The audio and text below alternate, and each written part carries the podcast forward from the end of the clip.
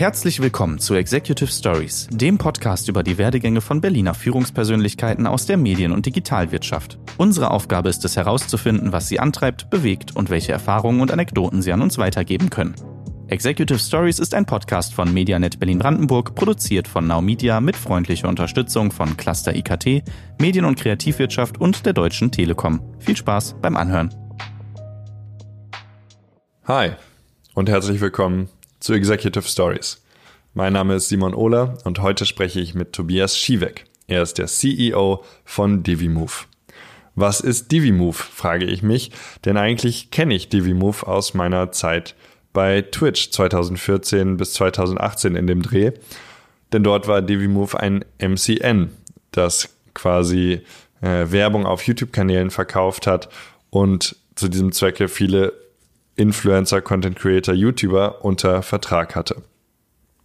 Jetzt ist hier Tobi Schiewek, der neue CEO seit Anfang 2019 und ähm, ja, hat äh, unter anderem seine alte Firma, das UFA Digital Lab, äh, akquiriert und integriert jetzt in den DiviMove Cosmos. Und so wird DiviMove in seiner neuen Inkarnation zu einem Digital Production Studio und gleichzeitig auch einem Zuhause für Influencer als Management ähm, und so weiter.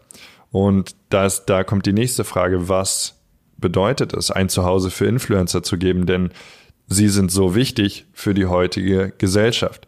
Sie sind nicht mehr wegzudenken und in den Kanälen von besonders einflussreichen, haha, Influencern, ähm, finden sich eine große Anzahl an ähnlich denkender Menschen. Und ähm, deswegen ist es wichtig, dass Influencer ein gutes Zuhause haben und das möchte DeviMove sein. Und wie sie das erreichen, darüber spreche ich heute auch mit Tobi.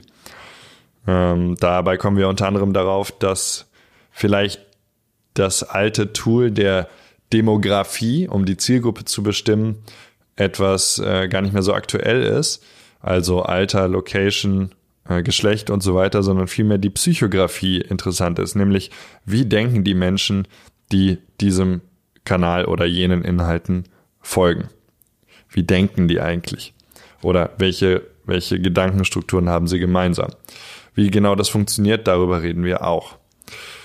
Ich hoffe, ihr genießt meine Konversation mit Tobi. Kleiner Sneak Peek, am Ende kommen wir sogar auf das Thema Religion. Oho, wer hätte das gedacht? Ähm, aber in diesem Bereich nicht irrelevant. Aber äh, hört es euch einfach selber an, lehnt euch zurück, genießt meine lange Konversation mit Tobi, deswegen auch ein langes Intro. Ähm, und ja, viel, viel Spaß wünsche ich euch. Hi Tobi. Hi. Ähm, du bist der CEO von DiviMove und äh, tatsächlich noch gar nicht so lange, richtig? Seit Januar 2019? Genau, jetzt so eineinhalb Jahre, ja. Genau. Und dafür hat sich aber seit äh, deinem äh, deinem Anfang äh, bei dem Unternehmen schon einiges getan, denn ihr habt äh, in letzter Zeit, vielleicht kannst du mich da zeitlich noch ein bisschen einordnen, äh, ganze vier andere Firmen akquiriert. Und ihr seid jetzt gerade dabei, sicherzustellen, dass das ganze Unternehmen, also alle zusammen, äh, als, als gut geölte Maschine oder quasi als neu funktionierender Apparat, ja, gut funktioniert. Und äh, mich interessiert als erstes, was dich in dieser Hinsicht gerade beschäftigt. Ja, genau. Also wir haben tatsächlich vier Merger gemacht innerhalb von einem Jahr, vier Zukäufe. Das ging los äh, direkt am Anfang. Ich habe am 1. Januar 2019 angefangen und dann haben wir direkt der UFA, das digitale Studio UFA Lab oder UFA X abgekauft, inklusive Mesh, was äh, nochmal ein Sublabel ist für, für NGOs haben äh, dann im Laufe des Jahres noch United Screens integriert. Die sind äh, führendes Netzwerk in den Nordics, also Skandinavien inklusive Dänemark, äh, Schweden, Norwegen, Finnland und äh, haben in Holland noch RTL MCN gekauft. Und dann jetzt im letzten Jahreswechsel, also ziemlich genau ein Jahr nachdem ich beim Notar war für UVX, haben wir Tube One gekauft in Köln eins der etabliertesten und größten äh, Influencer-Geschäfte, das es in Deutschland gibt und gab. Ja. Genau, und jetzt sind wir da, wie du sagst, also die technische Integration, die ging recht flott, teilweise schneller, als wir gedacht hätten. Du musst ja auch Systeme übereinander legen und das ganze Betriebswirtschaftliche irgendwie ineinander stecken. Äh, das Kulturelle, gut, das ist ein Training, das machst du immer. Aber da sind wir jetzt sicherlich in der Phase, in der das ganz besonders nochmal zusammenwachsen muss und wo wir uns auch nochmal positionieren wollen im Markt und auch klar machen wollen, warum da etwas zusammenwächst, das zusammengehört und was wir uns dabei gedacht haben. Ist das Kulturelle dann aktuell das Wichtigste für dich? Absolut, ja. Also du sagst ja immer, die, die Kultur ist die Strategie zum Frühstück. Also wir müssen jetzt, äh, wir sind dann auf einem guten Weg. Ja, die, ich glaube, jemand, der neu dazukommt, kann dir auch nicht mehr sagen, kam der über die UFA zu DiviMove, kam der schon immer bei DiviMove ins Büro, war der da vor dem Merger, nach dem Merger und das gleiche gilt sukzessive jetzt auch für die, die uns von Tube One Seite begleiten. Da ist es ein Stück weit schwieriger, den, den Test zu machen, weil wir fast unmittelbar danach ins Homeoffice gegangen sind durch die mhm. Pandemie. Äh, trotzdem müssen wir natürlich jetzt eine gemeinsame Kultur entwickeln. Das ist total wichtig. Die Schnittmenge ist groß, also ich bin da total optimistisch und wir, wir sind da schon sehr weit. Wir müssen aber auch vieles explizit für die machen, die nicht bei uns arbeiten und auch nochmal zeigen, wofür stehen wir heute, dass du so vielleicht auch vor einem Jahr noch gar nicht sagen konntest.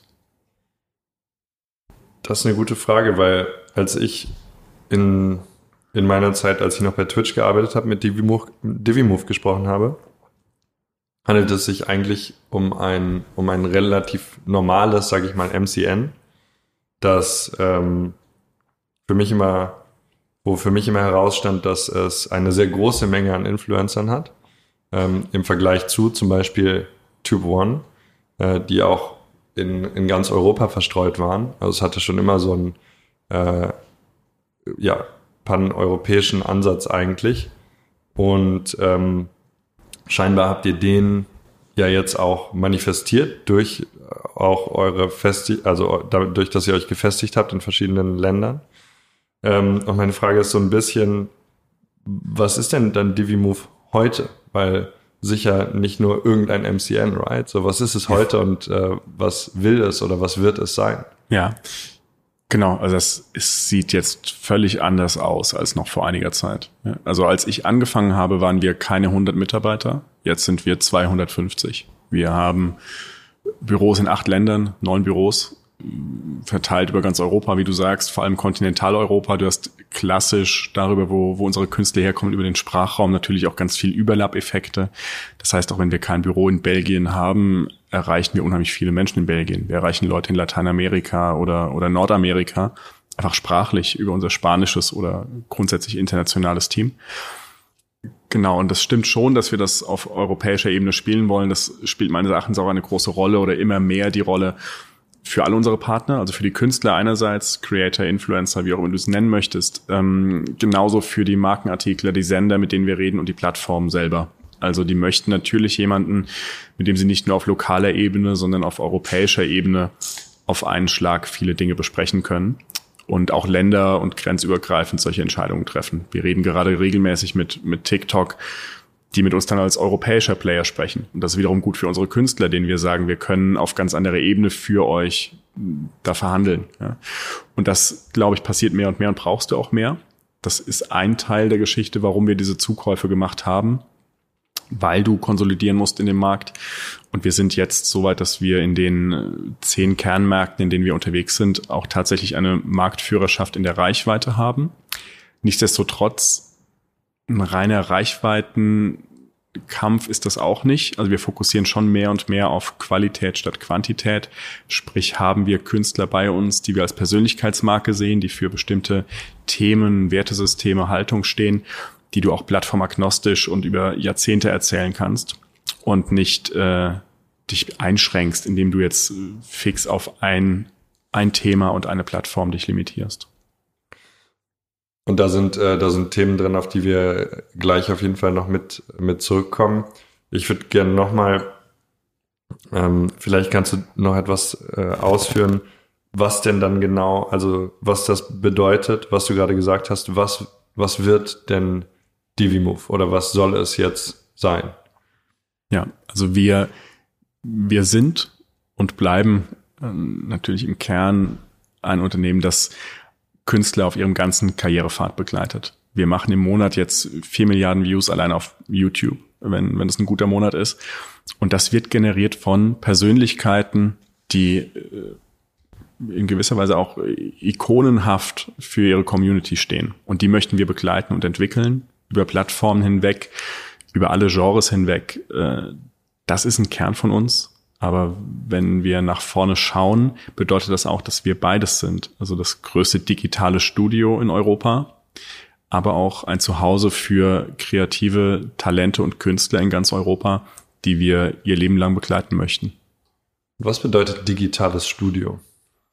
Ja, das bedeutet, dass wir mit, mit Auge die UFA ja auch gebeten hatten, uns dieses digitale Studio UFA Lab mit in die Divimove-Welt zu geben, so dass wir jetzt europaweit für Sender, für NGOs, für große Plattformen, äh, aber auch für, für Marken echtes Storytelling machen. Also Narrative, die nicht mit einem einzelnen Spot enden, wenn ich jetzt über Marken spreche, sondern die über Jahre ein, ein Wertesystem vermitteln und erzählen können. Das bedeutet, dass wir mit Creatoren und anderen Künstlern bei uns, die sagen, ich stehe für ein bestimmtes Thema, eigene Stories, eigene Narrative entwickeln, von denen wir sagen, ja, das ist auf YouTube geboren und da gehört es auch hin.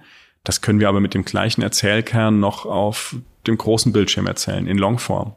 Ähm, wir haben hier Leute, die haben Emmys gewonnen. Lass doch mal mit denen sich einschließen und wir schreiben eine gute Story und wir produzieren das für dich.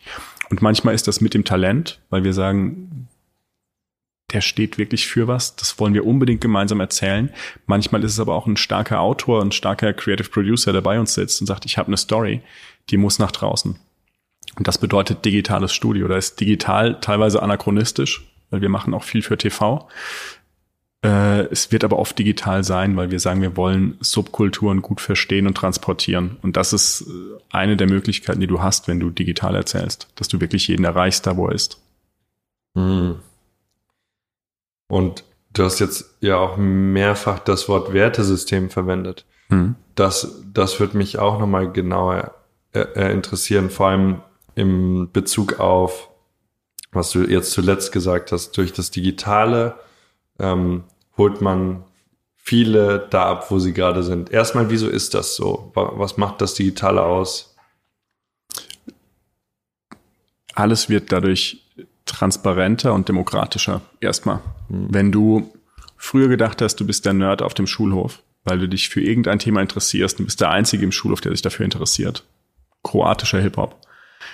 Dann kannst du heute ins Internet gehen und davon ausgehen, irgendwo gibt's nochmal 100.000, die sich dafür interessieren. Und plötzlich bist du nicht mehr der Nerd, sondern du bist einer von einer Community, die sich dafür interessieren. Und das ist bei allen Themen, die du auch im Blick haben musst bei der Digitalisierung, ist das ein ganz toller Vorteil, dass zwischen dir und der Welt da draußen ein Internetzugang steht. Und dass jeder, der auch ein gewisses Sendungsbedürfnis hat, mit äh, einem Laptop, mit einer Webcam, mit einer, jetzt mit einem Mikro als Podcast, mit einem minimalen materiellen Aufwand sich Gehör verschaffen kann und äh, sich austauschen kann mit anderen. Das natürlich gibt es auch einige Gefahren, aber es gibt unheimlich viel Demokratisierungseffekt darin, dass du erstmal für dich selbst das tun kannst, was du willst und bietet wahnsinnig viele Möglichkeiten. Und wie kommt da dann das Thema Wertesystem ins Spiel? Genau, das bedeutet,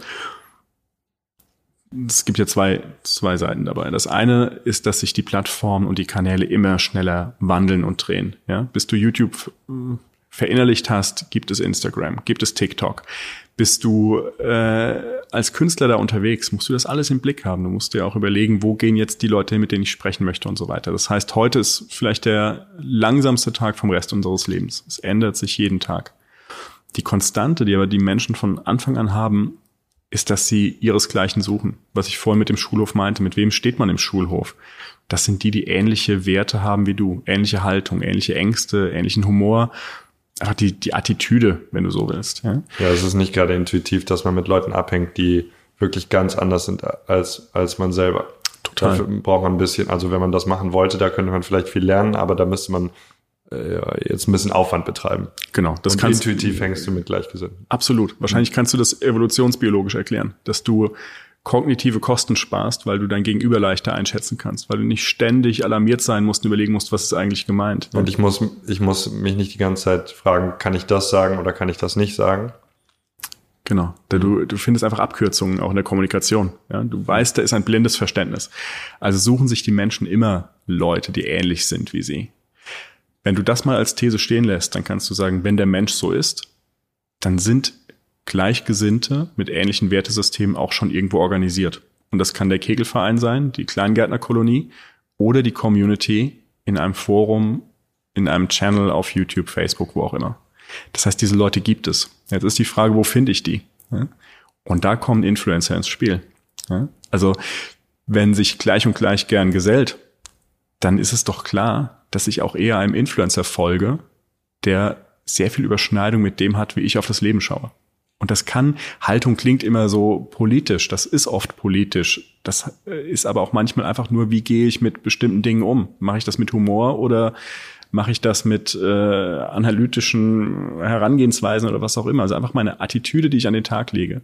Und es gibt Studien, die das zeigen. Es gibt ja dieses Konzept dieser Big Five for Life, also so fünf Lebensziele, die du dir setzt. Es gibt Studien, die zeigen, dass die Community eines Influencers zu 70 Prozent identische Big Five hat mit diesem Influencer. Ganz kurz, also mit äh, Big Five meinen wir die äh, quasi fünf psychologischen Traits. Ähm, wir hatten darüber schon kurz geredet. Jetzt ja. hast du es gerade auf eine Art definiert, wo ich mir nicht sicher ja, bin, ob es das gleiche ist. In dem Fall sprichst du wirklich sogar eher von Lebenszielen, also okay. Dinge, die du abhaken möchtest, deine Bucketlist. Ja. Ähm, aber natürlich ist noch viel mehr, das, das reflektiert ja nur dieses Verhalten. Also wenn wir da reingehen wollen, das, das fasziniert mich zunehmend und ich glaube, das ist auch die Antwort auf ganz viele Fragen, die wir in den nächsten zehn Jahren gesamtgesellschaftlich haben werden. Was gibt den Menschen Halt und Orientierung? Und wenn alles so fragmentiert, wenn jede Information einen Klick gleichwertig weg ist, über Ländergrenzen hinweg, Plattformgrenzen hinweg, aber auch Soziografie äh, hinweg, ja, dann ist es das Wertesystem. Und dann kannst du nicht mehr, wie du es häufig gemacht hast, dir soziodemografische Werte heranziehen und sagen, das ist eine Frage von jung oder alt oder arm und reich oder Bildung, das ist, das ist tiefschichtiger, ja. Du kannst nicht ein Fußballstadion erklären über Soziodemografie. Du kannst nicht Wacken erklären, das, das Heavy Metal Festival, über Soziodemografie. Du kannst das aber über ein Wertesystem, über eine Lebenseinstellung erklären. Und das wird sehr viel offensichtlicher jetzt im Web, wenn ich selber on demand entscheiden kann, womit ich mich befasse. Das ist Fluch und Segen, das weiß ich auch, ja.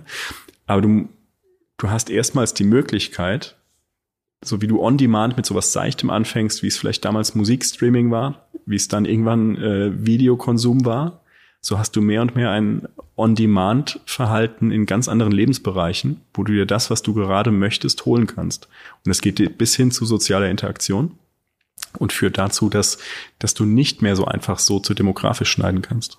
Ja, das heißt quasi, dass ähm, wenn du das Beispiel Wacken nimmst zum Beispiel, da hast du halt quasi äh, jung und alt und, äh, und Frau und Mann und alles Mögliche. Und das Verbindende ist halt ähm, Liebe zur, zur Musik und auch beim Metal beispielsweise ein bestimmter Lifestyle, der da mitkommt. Ähm,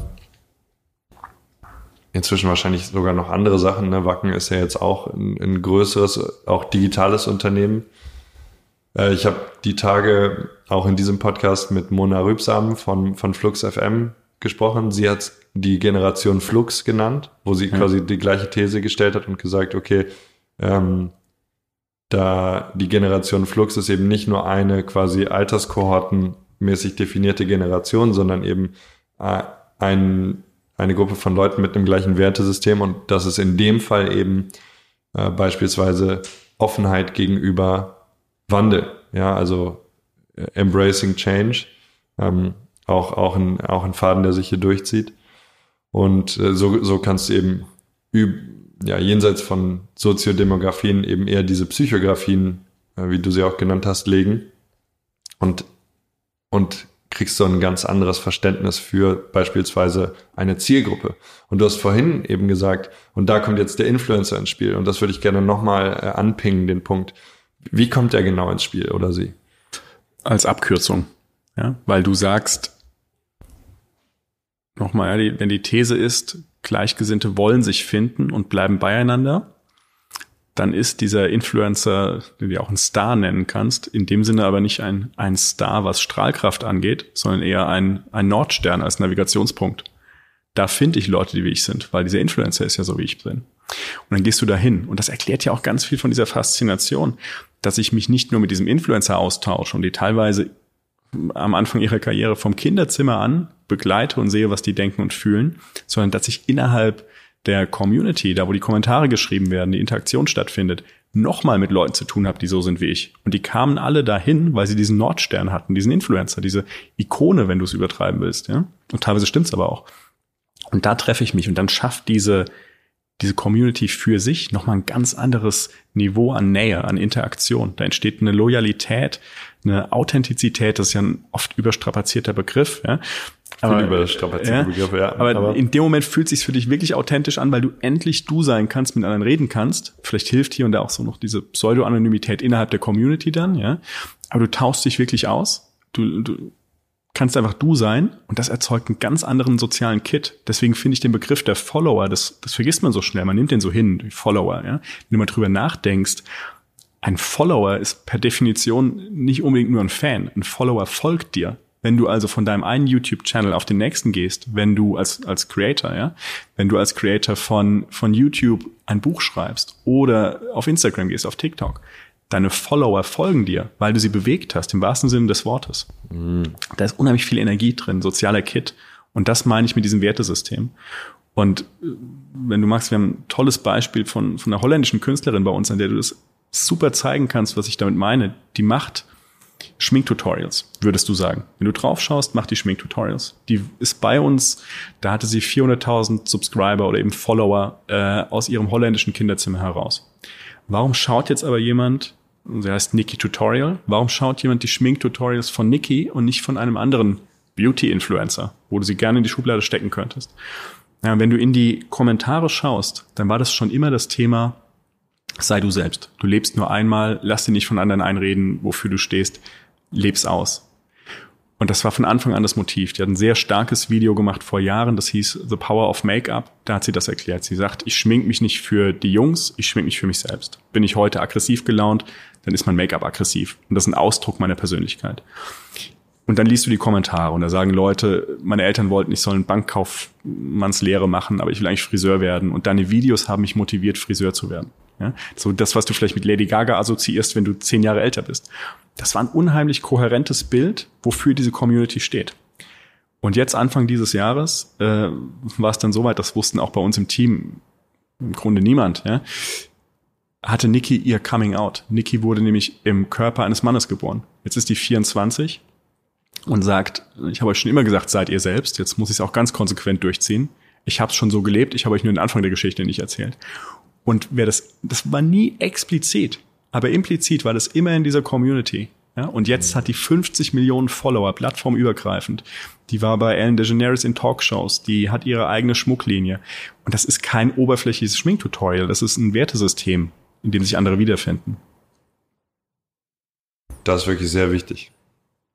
Ja, also die Story, die du gerade erzählt hast, ist bei mir äh, physisch, hat physisch resoniert. Ja, ich hatte ein bisschen Gänsehaut. Das, ähm, das ist, äh, das ist sehr wichtig und da steckt viel, ja, viel Power drin und auch individuelle Power, die, Absolut.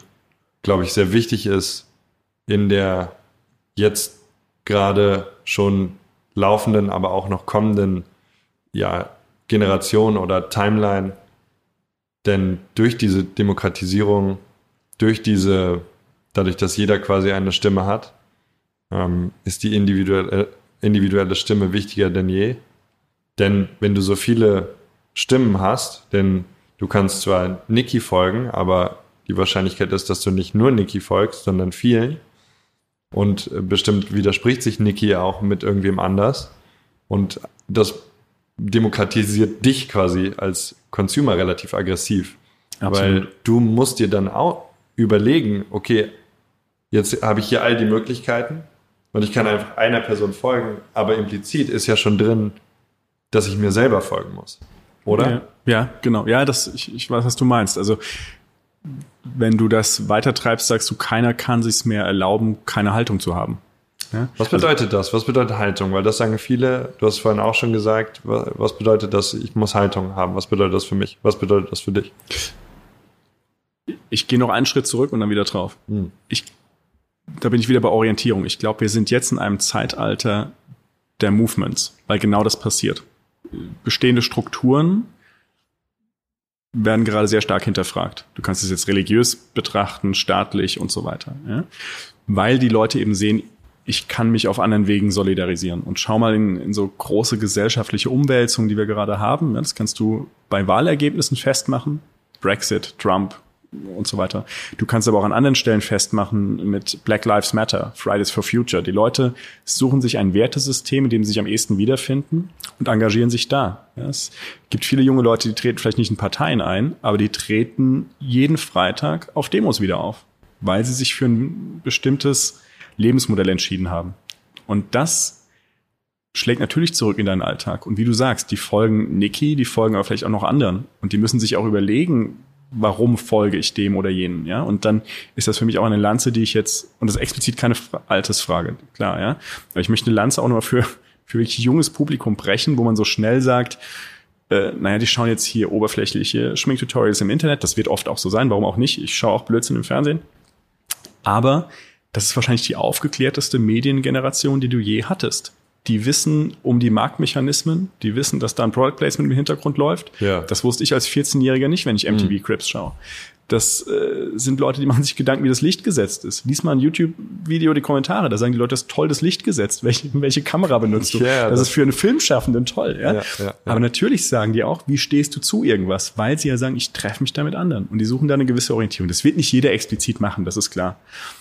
Aber es wird offensichtlicher jetzt, weil du diese Form der Orientierung viel mehr brauchst und siehst. Und wenn du dann, jetzt bin ich wieder bei dem Thema, wenn alles einen Klick weg ist, länderübergreifend, plattformübergreifend, dann heißt das auch, ich kann Content als Konsument von anderen Usern anschauen, ich kann den von Influencern anschauen, ich kann den von Sendern anschauen oder von Marken. Und das kommt mehr und mehr in eine Gleichberechtigung. Und dann muss ich mir zumindest bewusst sein, was ist das Vielleicht ist Haltung manchmal ein zu hohes Wort dafür. Und Attitüde ist im Deutschen dann vielleicht noch das, das weichere Wort. Ja? Aber was ist so das System, wofür ich stehen möchte? Was unterscheidet mich von den anderen? Und jeder, der online kommuniziert, muss sich diese Frage stellen. Da gibt es sogar noch, noch eine spannende Studie, warum teilen Menschen online Content? Ja? Und die, es gibt verschiedene Motiva Motivatoren dazu. Die Hauptsache ist aber die, die teilen das nicht, weil sie es äh, richtig finden. Die Hauptmotivation äh, dahinter ist, sie teilen etwas, um etwas über sich selbst zu sagen. Also nimmst das als, als Attribut, mit dem du gesehen werden möchtest. So, und wenn ich dann jetzt mal ganz schnöde auch in, wieder ins Marketing schaue und Markenartikel sind sicherlich ein großer Teil unserer Kunden oder unserer Partner, dann ist die Königsdisziplin zu sagen, wie können wir das, wofür du als Marke stehst, in eine Schnittmenge bringen mit den Menschen, mit denen du reden möchtest, dass ihr ein Wertesystem teilt. Und dann erzählen wir das noch so gut, dass diese Kunden keine Kunden sind, sondern Follower sind und sagen, ich teile das jetzt, weil es sagt etwas über mich aus, dass ich Content von dir teile. Das ist natürlich die absolute Königsdisziplin. Das wirst du nicht in jeder Kampagne und überall wollen. Aber als roten Faden über fünf Jahre muss das dein Ziel sein. Gerade für Marken eine, eine sehr große Kunst. Ja. Weil ja, implizit immer irgendwie quasi was weiß ich, ja, ich, ich nenne nenn jetzt mal niemanden, weil hm. aus, aus, Sicherheitsgründen, aber du hast irgendein beliebiges, äh, riesiges Konglomerat und du hast ja gesagt, die Consumer sind relativ aufgeklärt. Und nur weil da eine schöne Geschichte über irgendein Pferd, das über die Wiese hopst, erzählt wird, ähm, wissen die Leute irgendwie trotzdem so, hier ist Geld. Also, ja. und das, das zu überwinden und sagen, wo dann jemand sagt, nee, aber ist mir jetzt egal, sondern das war wirklich eine gut erzählte Geschichte. Das ist eine, das ist eine große Kunst. Und um da auch nochmal, weil wir auch viel über Influencer und Individuen geredet haben, für Individuen deutlich leichter. Quasi. Ja. Weil das Individuum kann vielleicht auch, gerade in Zeiten heutiger erfolgreicher Influencer, für äh, kommerziellen, also kommerziellen Erfolg haben und dafür auch irgendwie stehen, aber hat eine ein das Individuum als kleine Schnittmenge hat es natürlich einfacher, ähm, Authentizität, Fizität äh, zu erzeugen, äh, Ähm, und da eben quasi Haltung auch authentisch rüberzubringen. Ja, ja, klar. Ja, du musst dich mit keinem abstimmen. Du machst das mit dir selber aus. Genau. Ja, das stimmt. Ja, und ich, ich sage ja auch nicht, dass jeder Spot sofort irgendeine Attitüde an den Tag legen muss. Ja. Aber implizit nehmen die Leute schon wahr, wofür du stehst, wenn du es über ein paar Jahre erzählst. Ja. ja. Weißt du, worüber ich nachgedacht habe ähm, in, in den letzten paar Minuten und auch ähm, in, der, in der Vorbereitung für unser Gespräch? Es sind zwischen uns viele Begriffe gefallen, ich zähle sie mal grob auf. Community, ähm, Wertesystem, Haltung. Dann hast du eben noch gesagt Lebens, mh, hm, Lebensart oder sowas in die Richtung, Lebensweise. Und bei mir im Kopf blinkt eine, eine große, ein großes Licht und ähm, oder eine Leuchtschrift und sie in ihr steht Religion. Ja. Mhm.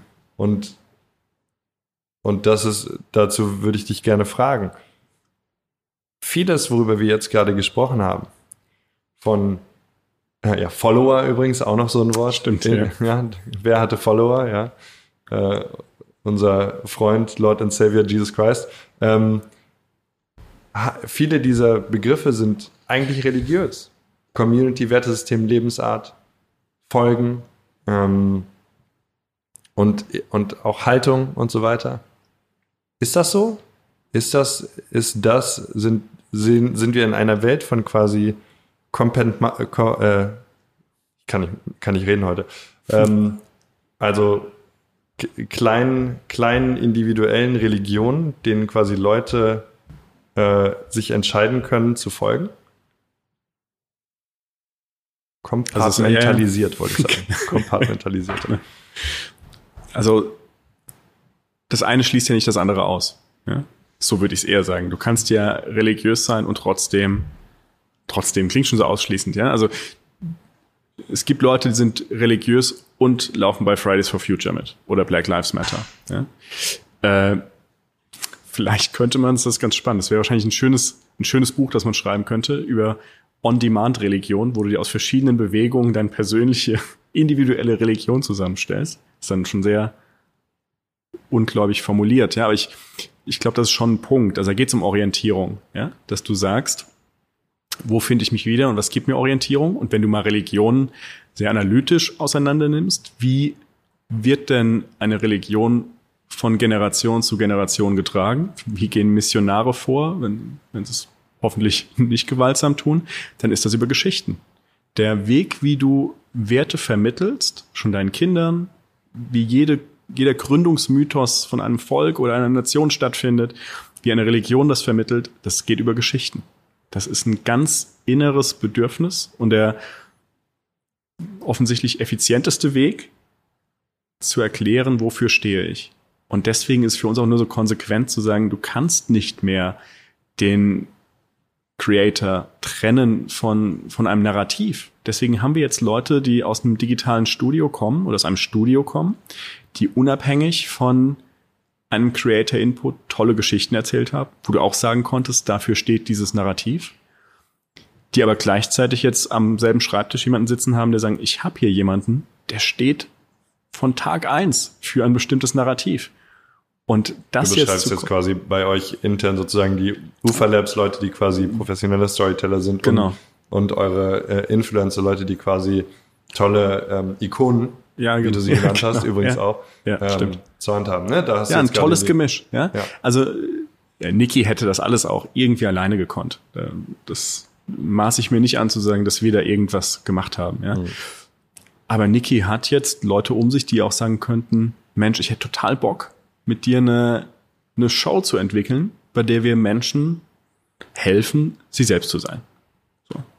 Das, die Paarung gibt's nicht oft. Wo gibt's da draußen irgendeine Firma? Jetzt denke ich natürlich wieder als Geschäftsführer von Divimove, ja? ja. Aber wo hast du eine Firma, die exklusiv Talente hat, die für eine Subkultur oder sogar für eine Mainstream-Kultur ikonografisch stehen und mit denen jeden Tag sowieso arbeitet, die gleichzeitig mit Werbekunden arbeiten und da Preise gewinnen, die aber auch einen Emmy gewonnen haben für Stories, die auf dem großen Bildschirm laufen. Das ist ein unheimlich vielfältiges äh, Umfeld, in dem ich mich bewegen darf, wo du kombinieren kannst. Du musst nicht immer alle drei zusammenrühren, aber du kannst das. Und das ist wahnsinnig spannend. Und natürlich ist es eins der Ziele, zu sagen, in ein paar Jahren schaut eine Niki zurück und sagt, es hat bei DiviMove angefangen. Und Publikum schaut zurück und sagt, die Show, die ich damals geschaut habe, die ist bei DiviMove entstanden. Und ich glaube, wir sind am Anfang so eine, von so einer Entwicklung. Und äh, da erfindest du auch nichts neu. Ja? Also Marken haben das auch schon immer erzählt und äh, zu Recht, ja, dass du diese Love-Brands schaffen musst und so weiter. Und natürlich unterscheiden die sich auch. Aber auch da können wir einen Beitrag leisten. Ich glaube, diese Grenzen von äh, Sender, NGO, Marke, Influencer, die verschwimmen noch mehr. Und äh, wir wollen unbedingt ein, eine Rolle in, dieser, in diesem Markt spielen. Ähm, und äh, damit das hattest du mir, glaube ich, äh, wann, wann anders gesagt, äh, schafft ihr quasi ja auch die, ähm, die Helden, so ein bisschen die Helden dieser Zeit, die du jetzt auch äh, Era of Movements sozusagen genannt hast. Ähm, wo, könnte man das sagen, dass ihr, dass ihr das macht mit Leuten wie Niki und ähm, anderen, die, die bei euch sind, die dann quasi als Ikonen, als Helden für ähm, ja eine bestimmte Generation oder eben bestimmte psychografische Strömungen ja. dieser Generation stehen können. Ist das, ist das quasi auch euer Purpose als Unternehmen? Wir wollen da eine wichtige Rolle spielen, ja. Also nochmal, viele schaffen das auch so. Das Schöne an unserer Generation jetzt ist, dass du viel weniger Hürden zwischen dir und der Öffentlichkeit hast. Früher musstest du durch Castings, du musstest ins Musikfernsehen, musstest, du durftest, ja. Aber komm erst mal dahin, dass du im Musikfernsehen jetzt deine Sendezeit kriegst. Heute spielst du Minecraft und stellst eine Webcam auf. Ja? Und wenn du das so machst, dass Leute Spaß daran haben zuzuschauen und sich wiederentdecken, dann hast du schon ein gutes Stück geschafft. Und das, das hat dieser Künstler oder Influencer geschafft. Da hat DiviMove noch gar nichts beigetragen. Aber dann wird es natürlich immer schwieriger und du willst dich vielleicht darauf konzentrieren und willst dich nicht mit anderen Dingen befassen. Mhm. Ähm, wir haben natürlich auch schon viele begleitet auf ihrem Weg und können auch ganz, so blöd das klingt, das sind Bereiche, die wir gerade massiv aufbauen, einfach auch Orientierung im Leben geben, ja? jemandem zu helfen, wie du Steuern machst, wie du mit äh, Hate Speech aus, umgehst. Ja? Was tust du, wenn du einfach keine Lust mehr hast auf YouTube? Das kommt natürlich auch mal vor. Ja? Wir wollen, wollen da natürlich auch über das Medium hinaus unsere Künstler begleiten und ihnen helfen. Ja? Und das wird bestimmt noch mal entscheidender, weil dieses, dieses Fenster, das sich geöffnet hat, dass du eben Minecraft und eine Webcam brauchst, das wird natürlich auch irgendwann wieder kleiner und schwieriger. Und wir haben jetzt solange du eben der Erfahrung in dem Markt haben kannst, diese Erfahrung und wollen da auch gerne helfen. Das stimmt. Also ich würde nicht sagen, wir, wir machen diese Stars oder Ikonen, aber wir helfen ihnen, das herauszuholen, was sie eh schon können.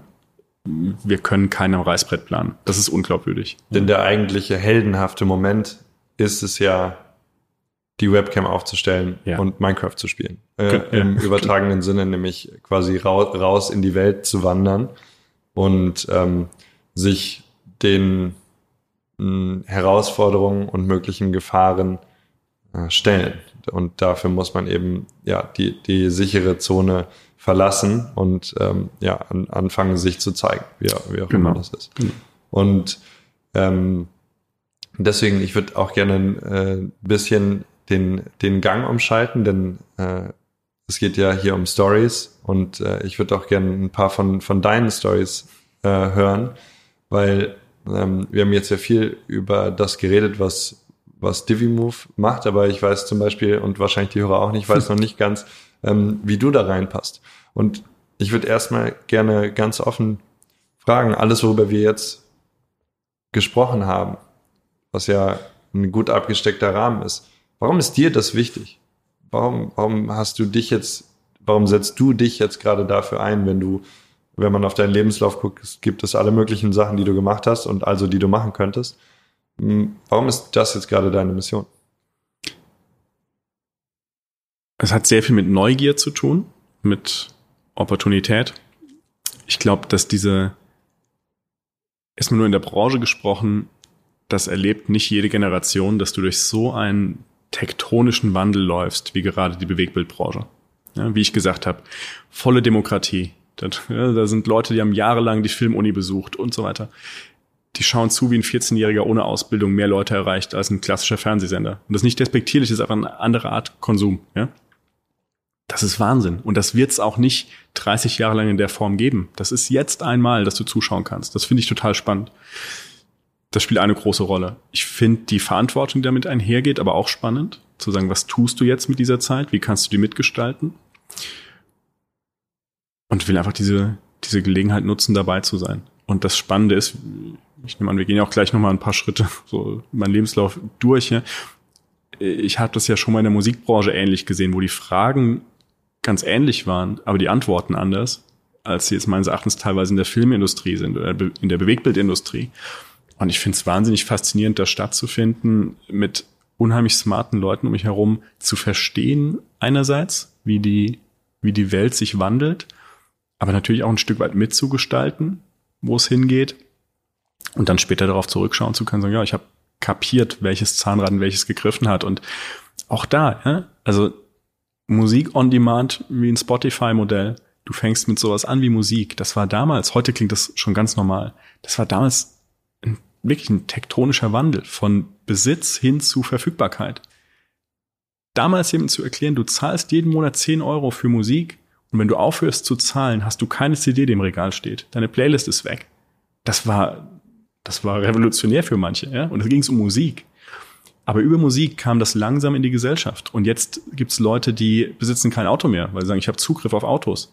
Leute äh, vermieten ihre Häuser über Airbnb. Das, dieses ganze Modell von Zugriff versus Besitz hat mit Musik angefangen. Und wir werden garantiert jetzt zehn Jahre gesellschaftlich darüber sprechen, was dieses Movement, diese Era of Movements mit uns tut, gesellschaftlich. Und das fängt unter anderem, vielleicht ist auch ein Symptom davon, aber auch mit ganz viel Videokultur und Subkulturen an, die sich im Netz finden können. Und dann ist das deutlich vielschichtiger, als man auf den ersten Blick glaubt. Und ein wahnsinnig spannendes Privileg bei Europas Marktführer mit Gleichgesinnten hier so ein Thema zu treiben. Ist das das, was dich schon immer angetrieben hat, diese, diese Neugierde? Weil es ist ja quasi die wörtliche, also die wörtliche Gier nach Neuem. Du hast ja gerade ganz viele Cutting Edges quasi beschrieben, die es so gibt, die dich zu interessieren scheinen. Ja, ja, auf jeden Fall. Also ich, das ist bestimmt der rote Faden, ja. Ähm, also mich motiviert dieser ständige Wandel sehr. Ja, wenn's, ich, du kannst ja unterschiedlich darauf reagieren, dass du sagst, ich kann nicht über die nächsten sechs Monate hinaus konkret planen.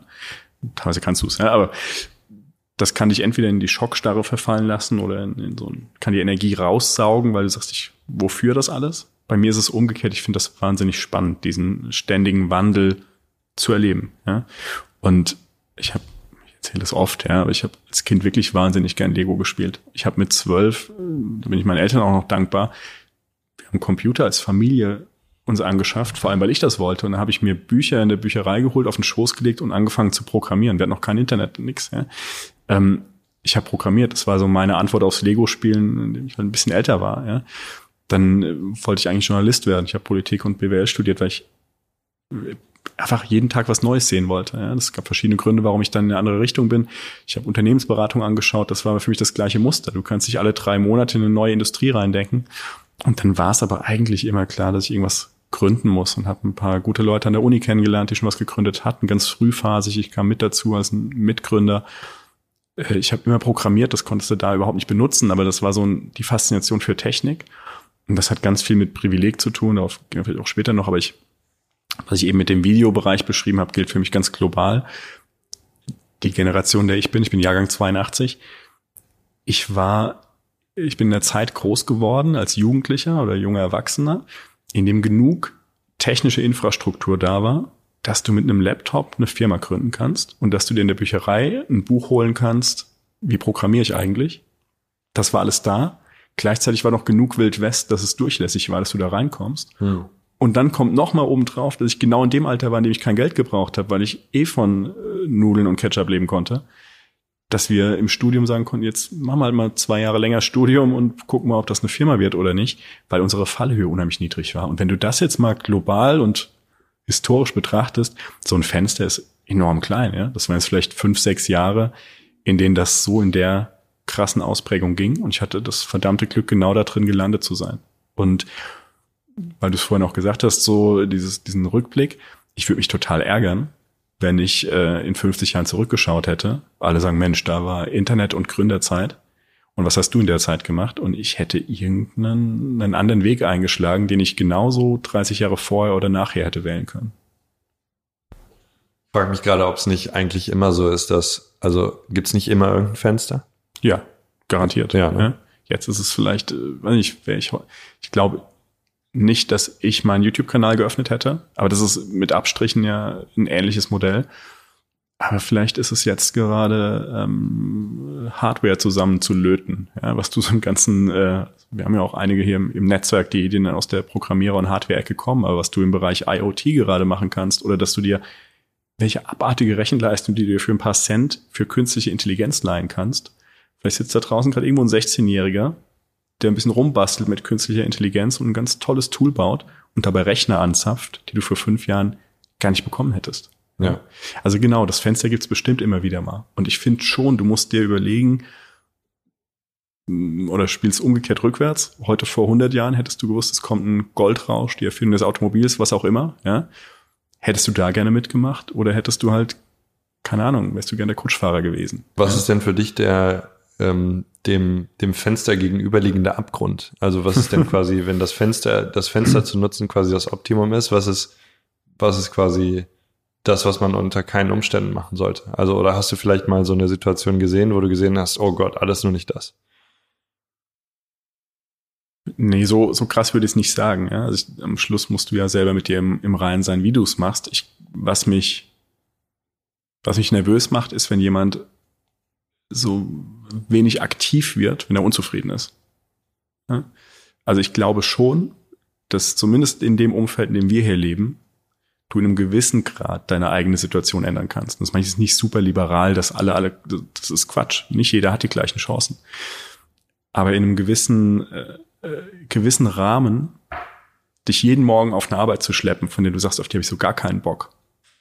Das kann ich nicht nachvollziehen. Wenn du so viel Lebenszeit damit verbringst äh, in diesem Job und egal was das ist, dann glaube ich schon, dass es jeder schaffen kann, sich das irgendwie anders zu gestalten. Und wenn es auch eine, du hast es vorhin auch gesagt, äh, die, der erste Schritt, also dieser Mut, das Mikrofon bei oder die Webcam bei Minecraft aufzustellen, mhm. ja, das muss ja nicht das sein, aber irgendwie zu sagen, ich gehe so einen Schritt dahin, wo es, wo ich mich unwohl fühle, ja, das das glaube ich schon, dass man das machen sollte. Und das kann auch der vorhin genannte sein, der sagt, ich werde Friseur statt Bankkaufmann. Das ist nix von äh, Fenster der Opportunitäten oder so. Ja, es gab vor 100 Jahren auch schon Friseure. Aber der musste vielleicht einen Schritt tun, der in seinem Umfeld nicht populär war. Ja, genau. Das ist quasi wie ein individuelles Fenster. Ja, genau. Ja, ja so. Ja, ja, genau. Und auf individueller Ebene kann man es auch gut betrachten, weil gerade wenn du verschieden gelagerte Opportunitäten, also wenn du quasi voraussetzt, okay, es hat nicht jeder die gleichen Möglichkeiten, es ja. hat aber jeder quasi einen Fenster. Also du hast quasi vorhin das globale Fenster geschrieben, das Goldrauschfenster, das äh, Tech-Fenster, was auch immer. Ähm, das ist quasi das globale Fenster, wo du, wenn du wirklich reingehst und du machst es gut, dann hast du es durchgespielt. So. Also dann bist du, dann hast du irgendwas gemacht, dann bist du reich, was auch immer, ja, dann ähm, was auch immer dich gelüstet, ja. Ja, da hast du Einfluss, ja, vielleicht mhm. ähm, bessere Sachen. Aber ich habe das Gefühl, es gibt auch quasi immer ein individuelles Fenster ähm, wird, wird Friseur, wenn die ganze Familie sagt, vielleicht sogar sagt die Familie nicht nur Bankkaufmann, sondern sagt, geh studieren und du sagst, ja. nein, es ist nicht für mich.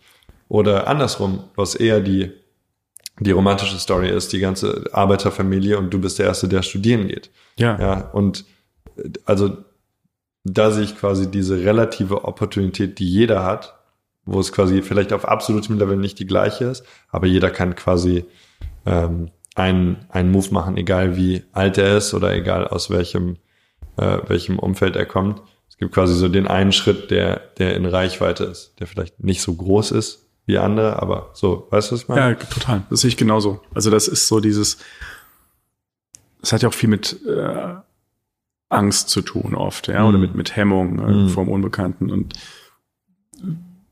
Ganz ehrlich, wir hatten Phasen in unserem ersten Startup, da haben wir äh, das papierlose Büro ausgerufen, weil wir schlichtweg kein Geld für Papier hatten. Ja, das war so unser Witz, aber wir haben gesagt, wir können einfach kein Kopierpapier kaufen. Ja. Ähm, das hätte ganz gewaltig auch gegen die Wand fahren können, klar. Da war aber jetzt ehrlicherweise auch unsere Fallhöhe nicht so schlimm, wie ich schon gesagt habe, dann hätten wir halt drei Jahre länger studiert. so, so what, ja. Ähm, das, das ist schon ein Punkt, wo du sagen kannst, da gehst du mal, gehst du mal rein und guckst dir das an und verlierst nicht viel, trotzdem hattest du Angst, ja. Und wir hatten viele Momente, wir hatten Mitarbeiter, die zehn Jahre älter waren als wir. Wir haben selber nie gelernt, wie du eine Firma führst. Und es zieht sich ja dann oft durch auch, dass du immer wieder in neue Situationen kommst. Und im Grunde kannst du immer durchspielen, was ist das Schlimmste, was mir jetzt passiert. Hm. Mach mal das allerschlimmste Szenario, wenn alles schief geht. Und in den allermeisten Fällen hast du am Schluss wenigstens überlebt. Ja? Und dann kannst du es wieder von unten aufbauen. Okay, immerhin lebe ich noch. Aber wie wahrscheinlich ist es, dass wirklich alles schief geht? Und irgendwo kommst du am Schluss in ein Mittelszenario raus wahrscheinlich. Und das, das kann schon sehr beruhigen bei, so einem Schritt, vor dem du Angst hast. Ja? Mhm. Ähm, und wenn ich dann so zurückschaue, also vieles von dem, was ich heute noch tue oder wo ich heute sage, da habe ich jetzt einen guten Zugang, das ist teilweise vor 15, 16 Jahren entstanden, weil ich irgendwo irgendwas gemacht habe, das gegen jede Wahrscheinlichkeit war. Ich habe. Ja. Weißt du noch, was so dein erster, dein erster Schritt war, der, der, von dem wir gerade die ganze Zeit im Konzept sprechen? Was war der für dich? Das ist eine gute Frage. Wie viel Widerstand ich wirklich, externen Widerstand ich wirklich überwinden musste. Also meine Eltern haben mich echt immer sehr gut unterstützt, zum Beispiel. Ja? Aber das misst ja nicht den ähm, Schritt. Also der Widerstand ja, misst ja nicht. Klar, ja, gut, es macht es dir leichter, ja. Aber ich würde sagen. Manchmal kann es auch ganz schön schwer sein, quasi un unendliche Möglichkeiten zu ja, haben, ja. Ja, das stimmt. Also. Ja, also ein Punkt war sicherlich, ich war eigentlich seit, seit der dritten Klasse war ich Klassensprecher oder Schülersprecher. Und ich habe das immer so eher als Gewerkschaftler interpretiert. ich habe einen, ich erinnere mich, es gab einen Tag, da haben wir einen Hitzestreik in der Oberstufe dann schon, einen Hitzestreik an der Schule ausgerufen und alle alle Schüler raus in den Schulhof geholt und in dem Moment kam Gewitter auf und es waren 18 Grad. Ähm, äh, also da gab es bestimmt einige Momente, wo du gesagt hast, da bist du auch mal so einen Schritt weitergegangen, als du dachtest, oh, das habe ich noch voll unter Kontrolle. Ja? War aber irgendwie auch so in der Sache vielleicht dann richtig. Ja?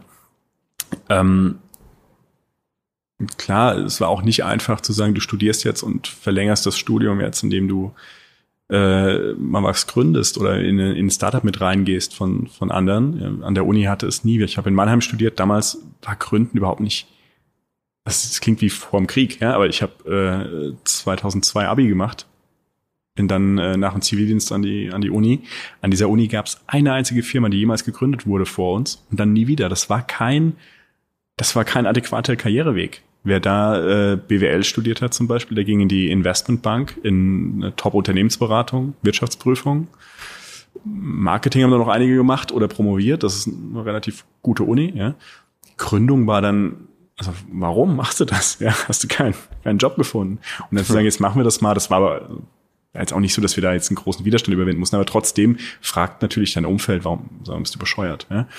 Ähm, aber der Weg in die Uni ist vielleicht ein ganz gutes Beispiel. Ich habe äh, ich hatte nicht die Note, um an diese Uni zu kommen. Und ich habe ein wahnsinnig langes Motivationsschreiben an diese Uni geschickt. Und ich hatte vorher lange recherchiert und gesehen, über einen Magister kommst du am NC vorbei. Und habe dann gesagt, ich kombiniere Politik und BWL und für beides ist, ist die Uni Mannheim gut. Ähm, habe dann versucht zu begründen, warum das irgendwie passt. Und am Schluss, wir hatten fünf Magisterleute im ganzen, in der ganzen Uni mit der Kombination in dem Jahrgang. Das war schon sehr handverlesen, ja. Also da habe ich sozusagen die Zeit, die ich nicht investiert habe in meine Schulnoten, die habe ich dann investiert in die Opportunität, wie komme ich doch dahin, wo ich jetzt hin wollte. Dann war ich an der Uni Mannheim, ich äh, wollte unbedingt ins Ausland, ich hatte einen guten Kumpel, habe ich immer noch einen guten Kumpel, der vor mir schon Erasmus in Schweden gemacht hat. Ich fand das total faszinierend, diese Zeit. Hatte den da eine Weile besucht und gesagt, ich will das jetzt aber auch machen. Und äh, die Uni Mannheim hatte eine Kooperation mit äh, einer echt guten Uni in Mailand, die gar nicht durch das normale Erasmus-System ging. Und ich wollte das unbedingt sehen. Für BWL waren die sehr renommiert. Ne? Äh, ich konnte kein Italienisch. Ich habe dann ein Jahr lang Italienisch gelernt, dass es gerade gereicht hat, um das Motivationsschreiben auf Italienisch zu machen, mit allen Translate-Tricks und jedem Grammatikfehler, mhm. den du dir vorstellen kannst. Ähm, auch wieder entgegen aller Wahrscheinlichkeiten, aber halt mal diesen Brief geschrieben. Und da war das ist so ein Beispiel, ja. Was habe ich verloren? Mein Gott, ich habe am Schluss Italienisch gelernt. Wenn ich nicht hingehe, kann ich wenigstens eine Pizza bestellen. Ja. Ähm, und wenn, wenn das Schreiben nicht ankommt, habe ich halt zwei Wochen in italienisches Schreiben investiert. Dann war es aber so, dass sich prompt vielleicht nicht genug beworben haben oder was auch immer. Ich kam in das Gespräch rein und am Schluss konnte ich an, an eine echt tolle Uni und habe da eine Zeit erlebt, die ich nie sonst gehabt hätte. Ja, dann haben wir diese Firma gegründet. Dann, äh, dann läufst du durch tausend solche Situationen, wo du sowas machst. Und dann hatte ich äh, wir haben danach noch ein paar Sachen im Startup-Umfeld gemacht. Ich habe noch mal was gegründet, ein paar Sachen investiert und so. Und plötzlich lese ich von Bertelsmann von einem tollen Programm, das nennen die Entrepreneursprogramm, wo du plötzlich im Konzern angestellt bist, aber danach Neugeschäft suchst.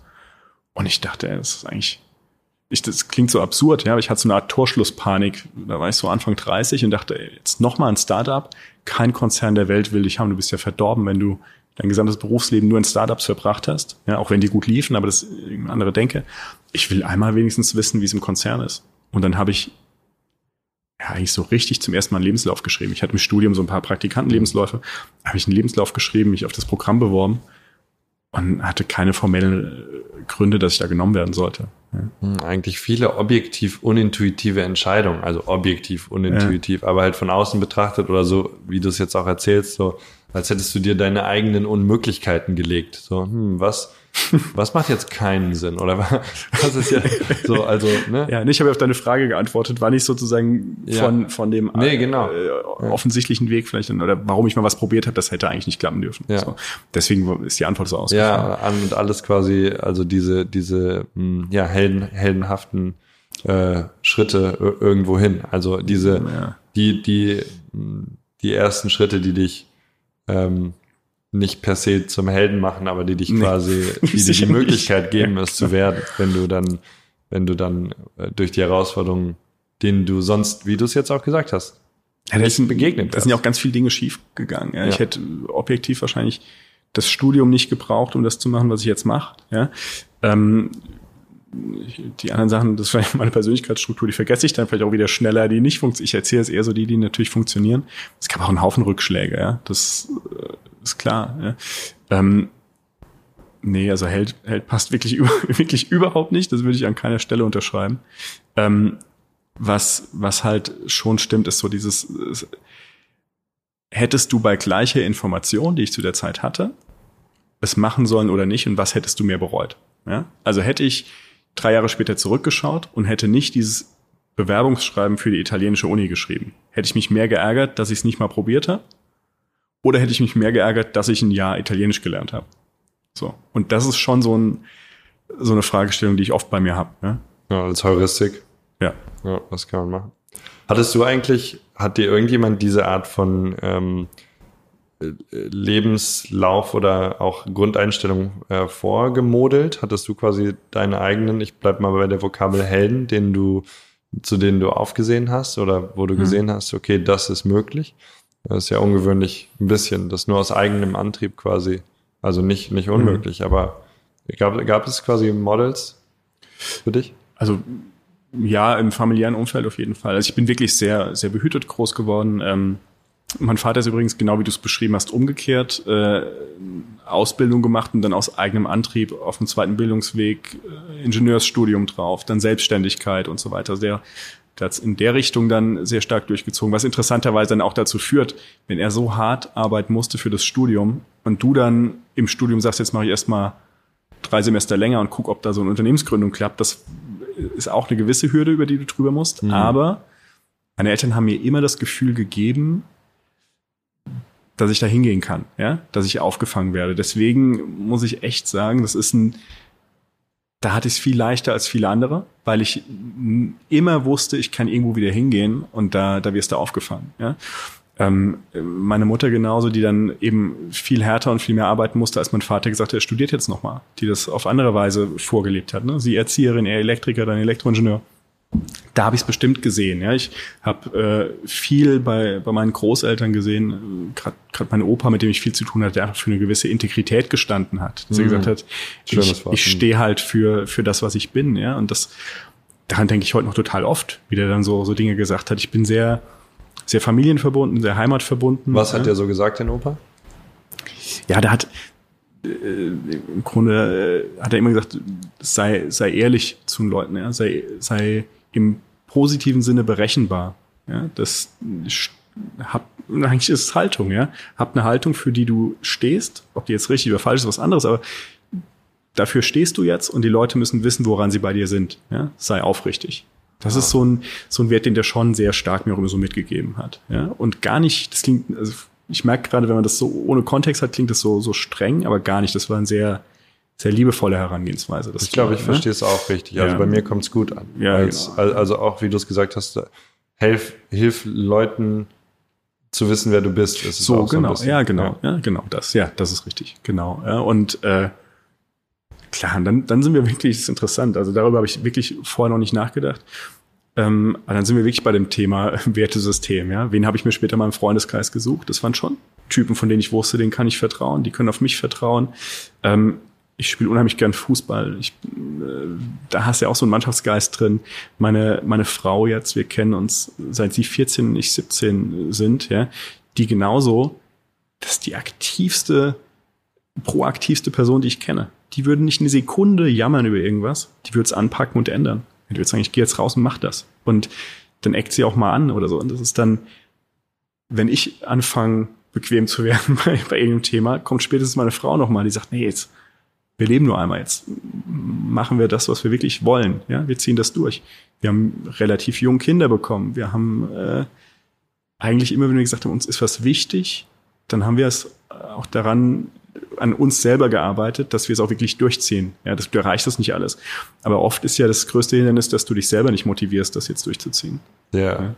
ja. Das so. ist eine starke Lebensweise, die Selbstverantwortlichkeit ähm, genau. da zu suchen. Und auch, wie du es jetzt gesagt hast, wenn man was wirklich will, das zu wissen, sich auch vorzuhalten und zu, zu sagen, wir machen das jetzt, aber auch so ein bisschen, wir können das. Ich glaube, das ist auch total wichtig. Also, oder wir können es noch nicht, aber wir können es uns angucken. Wir können Italienisch lernen, wir können die Bewerbung schreiben, wir können einfach mal ähm, gucken, was passiert. Ja, wir können es zumindest probieren. Ja? ja? So, und das ist ganz spannend. Ich habe das sicher mehr so im beruflichen, wirtschaftlichen Kontext. Meine Frau ist Ärztin. Ähm, die hat das sicherlich mehr so im, im echten Leben, wo es wirklich drauf ankommt. Ich erkläre mir das auch ein bisschen darüber, dass sie sich mit ganz anderen Fragestellungen schon befassen musste, ja, die dann, wo ich sogar wirklich von meinem Umfeld wahrscheinlich immer als sehr risikoaffin empfunden wird, gesagt hätte, wir müssen erstmal eine gewisse Stabilität haben, bevor wir ein Kind bekommen. Und sie sagen, nee, nee, wenn, wenn wir ein Kind wollen, dann wollen wir ein Kind. Und wir kriegen das schon irgendwie mit der Stabilität hin. Mm, ja. Mm, mm, Und das hätte ich ohne sie nie so mich getraut. Ja. Mm. Ja. Das heißt, ähm, viel ja, wie du es eben auch angesprochen hast, familiäre ähm, Verbindungen und auch Grundlagen. Also quasi ist wie so, eine, wie so eine Erdungsstruktur, wo quasi, wenn du im Business überall hingehst, überall schaust, ähm, alles ist möglich. Man kann auch mal wechseln von Startup in Corporate, bla bla bla so. Mhm. Ähm, sehr, klingt nach sehr singulärer, singulärem quasi Privatlebensverständnis das quasi, glaube ich, als gutes Gegengewicht. Ja, Gegengewicht trifft es ganz gut, ja, oder ein. Anker, wenn du, ja. wenn du irgendwo, also es gibt dir ja noch mal viel mehr Sicherheit und Mut, wenn du irgendwas hast, an dem du dich halten ja. und orientieren kannst. Ja. So, und das ist bei mir so. Ja.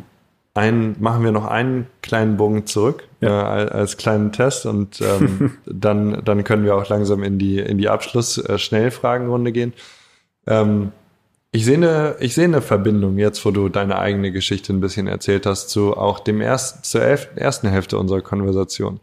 Ähm, welche Verbindung siehst du äh, ähm, für dich in vielleicht der Bedeutung von deiner jetzt gestarteten, aber noch andauernden auch Mission ähm, mit DiviMove, mit der Zusammenarbeit mit Creatoren, die jetzt eine ganze Generation oder verschiedene Generationen quasi shapen den als ähm, Helden, als kompartmentalisierte Religionsfiguren, Ikonen, als Motivatoren, als was auch immer sie sein können, äh, dastehen. Ähm, im, vielleicht als Ersatzfamilie? Sind das alles, äh, sind das alles Möglichkeiten? Was ist, wenn du deine Geschichte und die von Devimove zusammenbringst, was, was, äh, was verbindet sich da für dich? Das ist wirklich das sind keine leichten Fragen. Das, äh Ach, also es wäre unfair, das nur zu überhöhen. Mich fasziniert daran wirklich auch einfach die Geschwindigkeit gerade. Das muss ich einfach so, das ist fair. so klar sagen. Ja? Das wäre mich interessiert diese Bedeutungsschwere auch. Ja. Aber ja, aber natürlich, du hast ja. recht. Ja, ich hätte auch Geschwindigkeit woanders finden können und bei fünf von zehn Themen hätte ich genauso Bock drauf entwickeln können, wie ich es jetzt wahnsinnig für DiviMove habe. Bei anderen sicherlich nicht, ja. Also warum kann ich es hier? Und wir reden ja oft gerade so von meinen, meinen Stimmungstests oder meinen, meinen, meinen eigenen Orientierungsfragen, was mache ich im Leben? Eins davon ist auch, wenn ich morgens beim Duschen nicht mehr an die Arbeit denke, sondern an tausend andere Sachen, dann habe ich offensichtlich, also dann fehlt was, ja. Also ich muss schon brennen für das Thema. Ich brenne total für das, was ich tue. So. Also was ist das Muster? Ich glaube schon, es hat auch mit Integrität zu tun.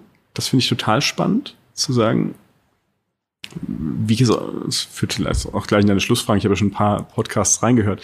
Aber Integrität ist neben Neugier sicherlich ein ganz großes Muster bei mir. Auch das Schöpferische dabei. Und all das finde ich in dem Umfeld hier wieder. Ja? Eine hohe Geschwindigkeit, eine, eine wahnsinnige Schaffenskraft von den Leuten um mich rum. Das ist so, es macht so Spaß. Wir haben 30 Nationen bei uns in Berlin im Büro sitzen. Ähm, wir wachsen wahnsinnig schnell. Jeder anders sozialisiert. Tausch dich mal mit denen in der Mittagspause aus oder noch schöner auf irgendein Projekt oder so.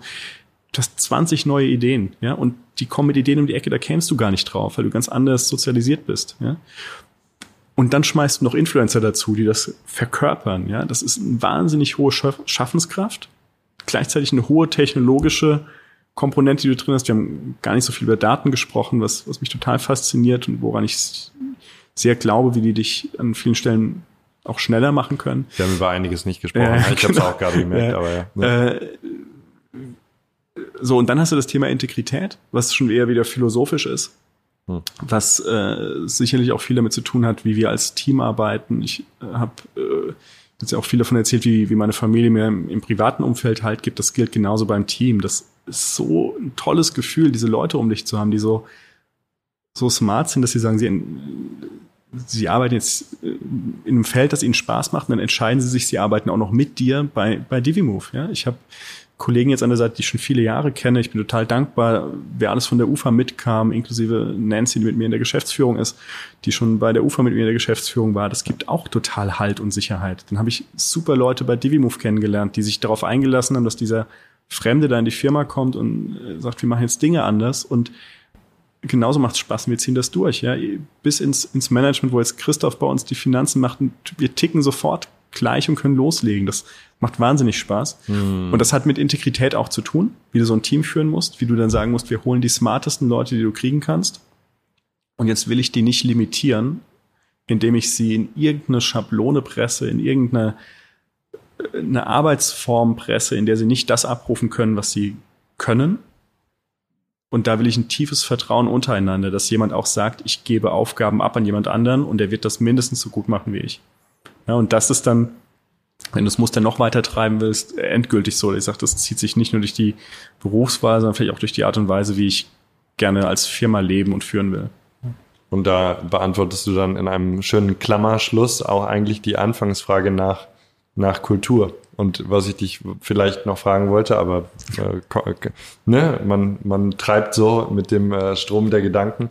Ähm, wie macht man's? Und ich habe das Gefühl, du hast es gerade beantwortet. Also wenn man jetzt nochmal zurückspulen würde und sich das nochmal anhören, was du gerade gesagt hast, ich glaube, das, was du gerade gesagt hast, ist eigentlich, wie du äh, als Leader auch Unternehmenskultur siehst und kultivieren willst. Nämlich mit smarten Leuten und voller Entscheidungsgewalt. Und ich glaube, ähm, ich glaube, das ist sehr wichtig.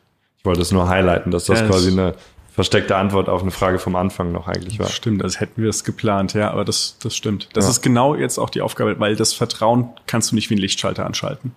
Ja. Wir haben jetzt fünf Firmen zusammengeschoben. Wir müssen uns kennenlernen. Ja, das ist Arbeit. Das ist ein konstantes Training. Und das schließt den Kreis zum Fußball im Übrigen auch. Ja, also du brauchst eine Struktur, du weißt die Regeln, aber in dem Moment, wo der Ball aufs Feld fällt, weißt du nicht mehr, was passiert. Und dann musst du dich aufeinander verlassen können. Und die Mannschaft, die am Schluss gewinnt, hat sicher die starken Individualspieler, aber das ist auch die, bei der der Stürmer mal mit in der Abwehr arbeitet. Ja, der nicht sagt, der Mittellinie ist Schluss, das ist nicht meine Aufgabe. Nicht mein Job. Ne? Ja. Und das Team, also mal, du kannst viel noch über Ehrgeiz und Hunger und so sprechen, aber das Team ist auch ganzheitlich. Ja? Das äh, medizinische Team gehört genauso zum Team. Der Mannschaftsarzt, der Physio von dem einen Team, der muss auch sagen, ich will besser sein als der Physio vom anderen Team. Das hat auch viel mit Hunger zu tun und mit Teamverständnis. Mhm. Und das heißt, bei uns jetzt, wenn ich 250 Leute aus 30 Nationen an neun Standorten aus fünf Firmen zusammenschiebe, ist doch ganz klar, dass die andere Kulturen haben, ein anderes Bedürfnis an Struktur. Jemand in einem Department hat einfach ein ganz anderes Bedürfnis von der Aufgabe her, dass es strukturiert ist, als jemand, der vielleicht sehr kreativ arbeitet und, und erstmal frei denken muss. Und jetzt bringen wir die beiden Welten zusammen und bringen da mal Vertrauen zusammen. Und daran arbeiten wir gerade und es klappt auch schon viel, viel besser. Aber das ist genau das, was ich mit Physio und Stürmer meine. es klappt erst dann, wenn ich sage, egal wer wo arbeitet, der gehört zum Team und jeder, der da ist, trägt dazu bei, dass wir am Schluss Meister werden. Und dann, dann hast du es erst geschafft. Und wie im Sport auch, hörst ja nicht irgendwann auf zu trainieren. Wir werden nie sagen, heute wir auf zu trainieren, weil wir jetzt äh, das Ziel erreicht haben. Wir werden da immer weitermachen. Ja. Mhm. Toi, toi, toi. Ja. Auf dass ihr die, äh, die Meisterschaft gewinnt. genau. Sehr schön. Ähm, ich würde dich gerne zum Ende ein paar Quickfire-Fragen fragen. Ja. Weil äh, sie nur und nur weil sie vielleicht kurze Fragen und wenn du es schaffst, äh, äh, knackige Antworten haben, heißt es nicht, äh, dass sie simpel und trivial sind. Mhm. Ähm, mal schauen, ob wir es schnell hinbekommen, aber ähm, ja, fühl dich auch nicht zu sehr eingeschränkt. Ich gebe mir Mühe. Bist du bereit? Ja. Okay, also meine erste Frage ist, was ist der Sinn deines Lebens?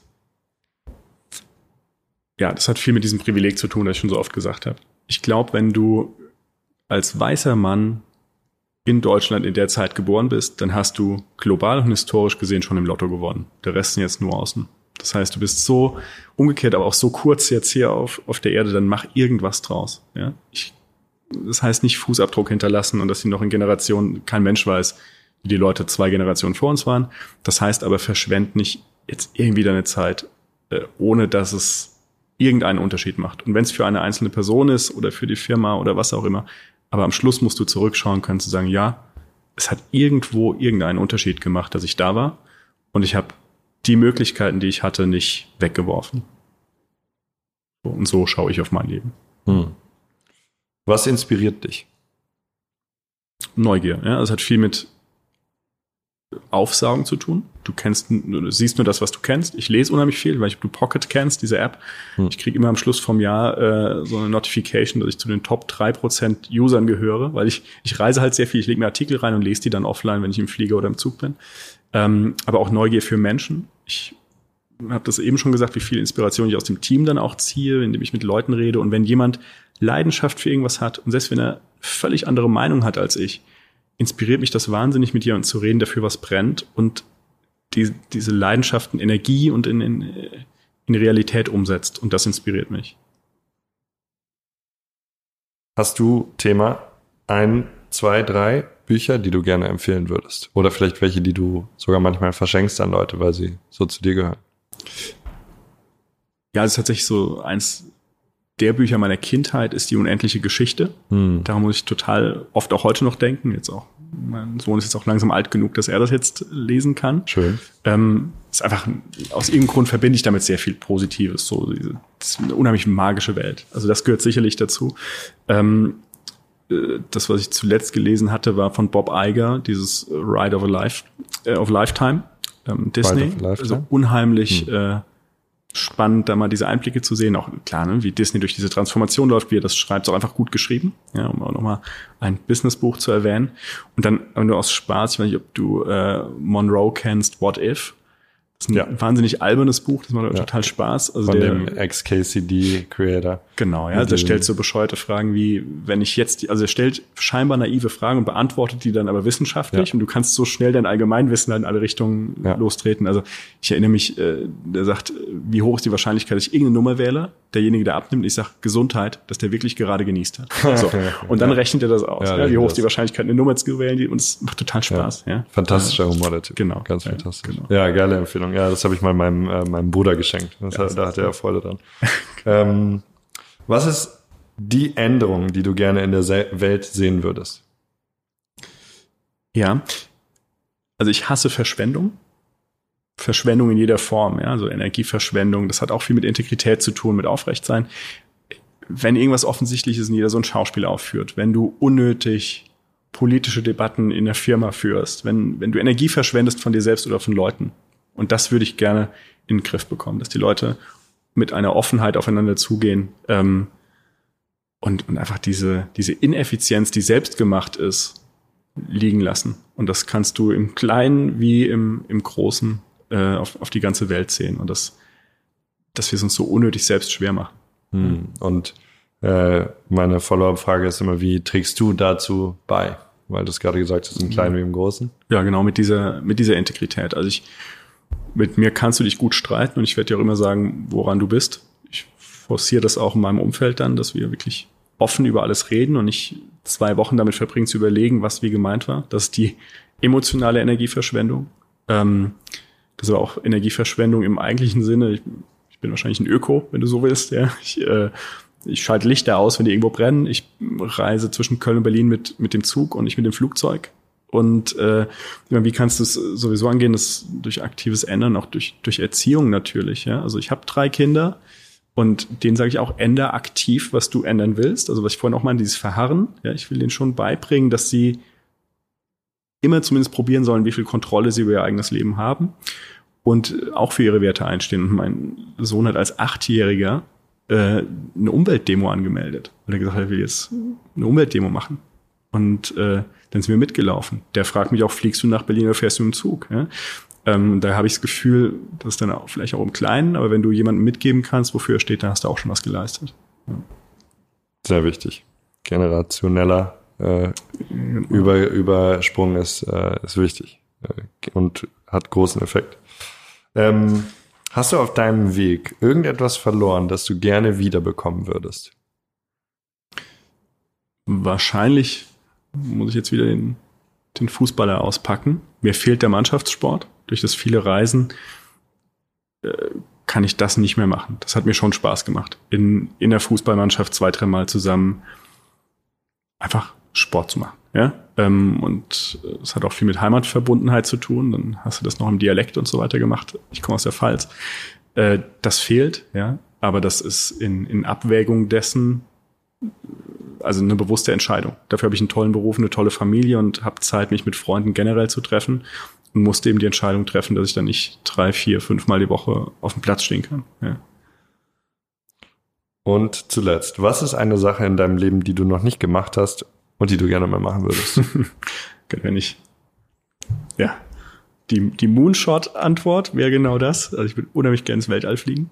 Nice. Wir sind die erste Generation, die es vielleicht halbwegs realistisch noch ja. schaffen kann, dass du das echt mal machst. Das wäre schon cool. Ja, aber wenn ich äh, es vielleicht ein Stück weit realistischer fassen muss, äh, dann das ist dann Pilotenschein oder so. Aber das fasziniert mich schon. Ja. In die Luft, ja? Ja. ja. cool. Sehr cool. Ich bin letztens aus dem Flugzeug gesprungen. Das, das war schon, das, äh, cool.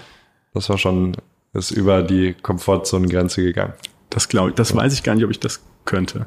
Das geht schon. Ja. ja.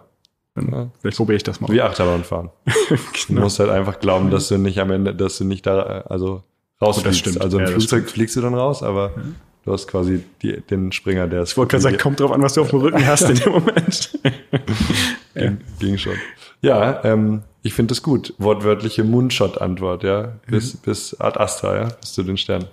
Ach, nicht deswegen, einfach weil es weil es geht und weil es also unvorstellbar ist halt, ja. Also ja. wenn, wenn, wenn du das irgendwie möglich machen kannst, das ist genauso der Punkt. Stell dir vor, du hättest die Chance gehabt, das zu machen und dann ist es zu spät und du hast es nicht ich gemacht. Ich wollte gerade sagen, es ja? ist ein Fenster, ja, jetzt ja, gerade. Genau. Cool. Genau. Äh, vielen, vielen Dank für diese sehr interessante Konversation. Ebenso. Vielen Dank für die spannenden Fragen. Die werden noch, noch in mir arbeiten jetzt. Cool. Und ich hoffe natürlich, es war keine verschwendete Zeit. Ja, nein, nein, Ganz, ganz schlimm. Ähm, und ja, wenn du magst, falls du noch ein äh, nettes letztes Wort hast, würde ich es gerne dir geben. Nein, ich fand es ein tolles Gespräch, das wirklich noch viel in mir nachwirkt.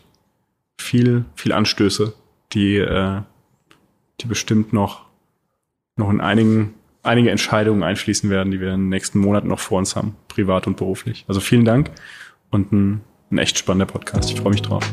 Cool. Vielen Dank. Ja, vielen Dank fürs Zuhören. Mein Name ist Andrea Peters und ich bin Vorstandsvorsitzende des Medianet Berlin-Brandenburg, dem Unternehmensnetzwerk der Medien- und Digitalwirtschaft in der Hauptstadt. In diesem Podcast wollen wir euch die spannenden Unternehmen und Persönlichkeiten aus unserem Netzwerk vorstellen. Wenn ihr auch Interesse habt, Teil dieses Netzwerks zu werden, dann geht doch mal ins Internet auf www.medianet-bb.de, ruft uns an, schickt uns eine E-Mail, kommt zu unseren Veranstaltungen und wir freuen uns riesig, euch dort kennenzulernen.